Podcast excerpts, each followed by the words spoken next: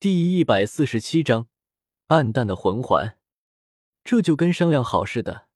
随着碧姬比比东释放出来魂力气势之后，周围的白云、金鳄斗罗、冥剑斗罗、鬼斗罗一起释放出来气势，就对着云山冲了过来。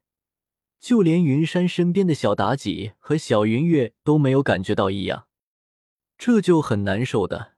换个方式说，或许就能理解了。就像是一群饿了很久的狼群围住一样，他们不主动攻击你，就这样看着你跑，跑不过。至于打，那更是送人头。这就是必死的局啊！最后，经过云山的深思熟虑之后，他还是决定遵从自己内心的想法，也是听进去了白云和比比东的建议。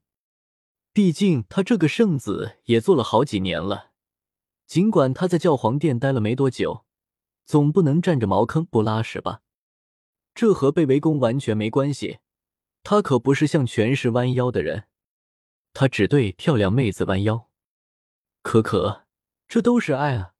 他也是只想给每个漂亮女孩一个家。行行行，我去不就行了？反正我还准备收个弟子呢，到时候带着他去见见世面。想收弟子随便收。我们武魂殿有的是钱，有啥需要写信说一声，我安排人去做。见云山答应了，几人同时收起气势，比比东更是走过来，和颜悦色的拍了拍云山的肩膀，一副我很看好你的样子。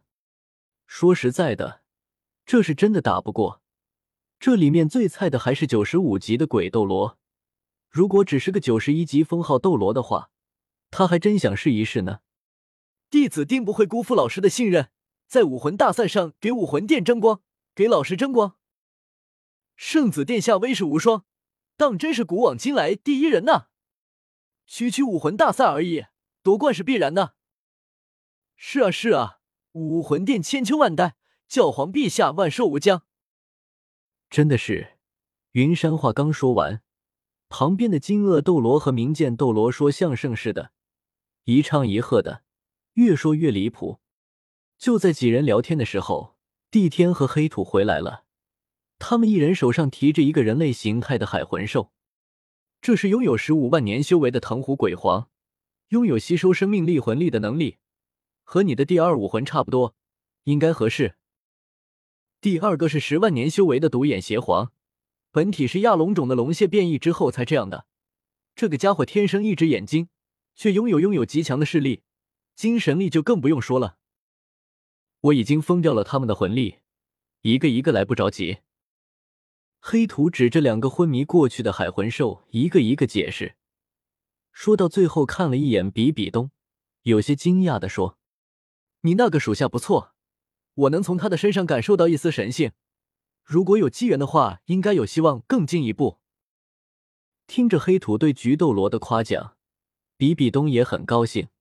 有神性，那就说明了有成神的可能。不过他并没有表现出来，而是把话题转到了黑土身上。对于比比东的话，黑土并没有说什么，而是给他说了一下魂兽的问题。如果菊斗罗听到您这么夸奖他的话，那他一定会很高兴的。毕竟您是已经踏进那一步的。我们在不远处相遇，一起把群居的刺豚毒兽堵到了家门口。经过一番交涉，他们族最年长的拥有二十万年修为的刺豚巨毒皇以献祭的方式换取他们一族的和平。因为速度问题，他们一会就到了。不过这话引起了帝天的不满，他有些不高兴的说道：“如果不是你要他们送一魂兽出来献祭，我们直接动手，不更好吗？他们族群最起码有五只十万年以上修为的海魂兽，正好。”给云山一个，其他的都给比比东，一劳永逸。毕竟同为魂兽一族，我们不能总看着我们自己，还得给这海洋留下根啊！黑土真的就看不懂了，在星斗大森林核心区死一个五万年的魂兽，帝天都心疼，怎么到了大海上就非得赶尽杀绝呢？特别是这个独眼邪皇。估摸着应该是大海里最后一个亚龙种的螃蟹了。当时帝天找上门的时候，因为血脉的问题，人家态度极好，也没说什么想着反抗，很配合啊。说献祭就行，没必要杀他。可是帝天说什么都不同意，说什么别有用心，不需要献祭什么的，就要干掉他。这人家是配合不行，不配合更不行。这脾气就跟女人一个月那几天一样。